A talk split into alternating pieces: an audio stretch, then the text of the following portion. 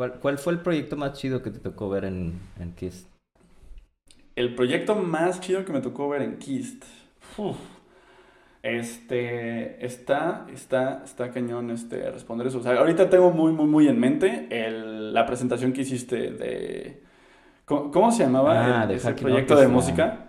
De Hacking Ah, Orchestra cierto. me, me, me, me, me encantó porque pues era este proyecto Gracias, que seguramente tú lo, tú lo puedes explicar mejor, pero para mí era este, poder ver un performance en el que no nada más diseñaron este, instrumentos, sino también diseñaron nuevas maneras de crear sonido, música, este, un performance tal cual de cómo vamos a, ya que generaron todos estos nuevos tipos de instrumentos como medio hackeados, eh, cómo, cómo les dam- los ponemos en un lugar para que la gente los vea en acción y no nada más sea como un recording, ¿no? O sea, como de- tiene que ver con toda esta experiencia holística.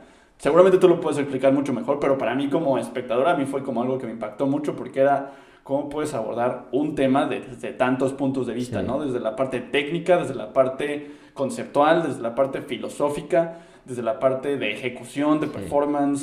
Y este y creo que hasta el, hasta el punto de decir como de, miren, aquí está y vamos a hacer un, un performance que es en la noche para que funcione. Sí, era un Este, concierto, básicamente. Era un concierto. Exacto. Diseñaron hasta el un concierto. Exacto. Y lo, lo, lo chido de, de ese concierto fue que, o sea, en general de todo el proyecto que fue muy intenso, eran dos semanas, todo, todo lo desarrollamos en dos semanas. Era un, se llama Short Term Project, que usualmente era de esa, la manera en que funcionaban es, te dan dos semanas, te dan un brief, y en ese brief, en esas dos semanas tienes que desarrollar todo, todo el brief. Naturalmente estás trabajando todos los días intensamente en, eso. Y nuestro brief era pues hackear objetos con el objetivo de producir música y objetos que usualmente no los podrías, o sea, utilizar para hacer música, ¿no?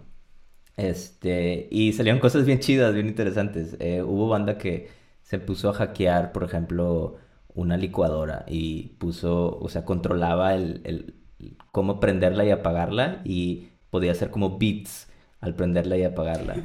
Y este, y de ahí empezamos a hacer como cosas bien, bien locas y al final pues armamos esta, esta presentación, como tú dices, tuvimos que armar también esta, pues no únicamente la música, sino también el performance en la cuestión visual, eh, quiénes iban a estar, o sea, cómo iba a estar el escenario, en qué lugar íbamos a estar, eh, cuántas canciones íbamos a hacer, eh, la, la luz, eh, el intro.